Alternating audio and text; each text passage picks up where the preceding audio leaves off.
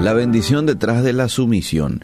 Quiero ir a Romanos capítulo 6 verso 15 en donde el apóstol Pablo escribe lo siguiente, ¿no sabéis que si os sometéis a alguien como esclavos para obedecerle, sois esclavos de aquel a quien obedecéis, sea del pecado para muerte o sea de la obediencia para justicia? Verso 17, pero gracias a Dios, que aunque erais esclavos del pecado, habéis obedecido de corazón a aquella forma de doctrina a la cual fuisteis entregados.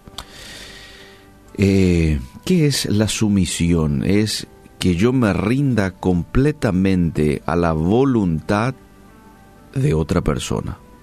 En pocas palabras, esa es la sumisión. Si la mayoría de los creyentes fueran sinceros, dirían que sus vidas tienen poco en común con la vida espiritual descrita en la Biblia, de los discípulos, de los apóstoles, ¿verdad? Hoy mucha gente está luchando una y otra vez con los mismos pecados, sienten que Dios rara vez responde a sus oraciones y se preguntan por qué no les ha concedido los deseos de su corazón. ¿Cómo es posible? Amable oyente, el problema podría ser la falta de sumisión a Jesús. La falta de sumisión a Jesús. Fíjate que Jesús lo menciona y dice, si alguien quiere venir en pos de mí, niéguese a sí mismo. Esto es sumisión. Tome su cruz y sígame. Es negarse, es morir a uno mismo siguiendo a Jesús. Muchas personas a menudo quieren el perdón de sus pecados, la promesa del cielo, las bendiciones de Dios. Y oramos a veces por las bendiciones de Dios, pero no están dispuestas a someterse al señorío de Dios en sus vidas. Por tanto, están desconectadas de lo que Él quiere hacer en sus vidas.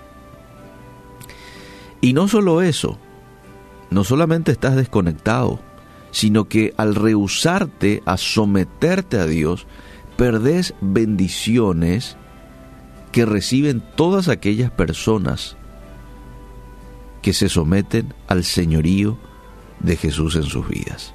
Perdemos bendiciones. La falta de sumisión te hace perder bendición. La sumisión te hace ganar bendición. Como dice el pasaje de hoy, si os sometéis a alguien como esclavos para obedecerle, sois esclavos de aquel a quien obedecéis, sea de del pecado para muerte o sea de la obediencia para justicia. Nos desagrada mucho el concepto de esclavitud, ¿verdad? Esa es la realidad de cada persona que entra en el mundo. Todos nacemos como esclavos del pecado. Duele decirlo, pero hay que decirlo. Todos somos esclavos del pecado. Sin embargo, esa no es la última palabra para el creyente. ¿sí? Cualquiera que se vuelve a Jesús en arrepentimiento, en fe, es liberado de la esclavitud del pecado. Esa es la buena noticia. No se trata de una libertad para hacer solo lo que queramos. De hecho, hacerlo nos llevaría de manera natural al antiguo amo esclavista del pecado. Es una libertad que hoy tengo para elegir entre lo bueno y lo malo y elijo lo bueno. Soy libre. Es una libertad que ahora me hace esclavo de Jesús. ¿sí? Me hace esclavo de la obediencia me hace esclavo de esa vida que agrada a Dios. Bueno, y termino con esto. Evitar la sumisión a Dios resulta en bendiciones perdidas, valiéndonos de nuestras capacidades. La libertad verdadera y la bendición, amable oyente, se encuentran solo en ser siervos del Señor, quien siempre es bueno, quien siempre es sabio, quien siempre es misericordioso. En la obediencia a su voluntad encontramos libertad del pecado. Encontramos respuesta a las oraciones y deseos nuevos, producto de un corazón transformado en la obediencia a su voluntad. Yo hoy quiero vivir sometido a Jesús. Yo hoy quiero vivir en obediencia a su voluntad. ¿Y usted, amable oyente? Es lo que más me conviene. ¿Sí? Es cuando voy a vivir el verdadero cristianismo. Eh, es cuando voy a vivir el verdadero discipulado, el verdadero, el, el ser discípulo de Jesús, cuando me niego a mí mismo y me someto a Dios. ¿Cómo esto funciona en la práctica? Con una decisión. Señor, hoy quiero vivir muerto a mí, vivo a ti. Señor, hoy anulo todo deseo mío. Hoy echo en tierra todo proyecto personal porque quiero que tus proyectos sean hechos en mi vida. Es cuando me niego a pecar, Hoy tu carne te va a avisar y te va a hincar, te va a decir, quiero mirar esto, quiero pensar en esto, quiero hablar esto. Habla mal de tu prójimo, habla mal de tu compañero de trabajo, ¿sí? Eso te va a decir tu carne. Y ahí es cuando tenemos que decirle, eh, no, no, no, no, no.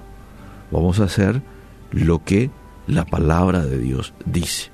Y Él me dice que hable todo lo que edifica, él me dice que piense en todo lo puro, lo amable, lo de buen nombre, ¿verdad?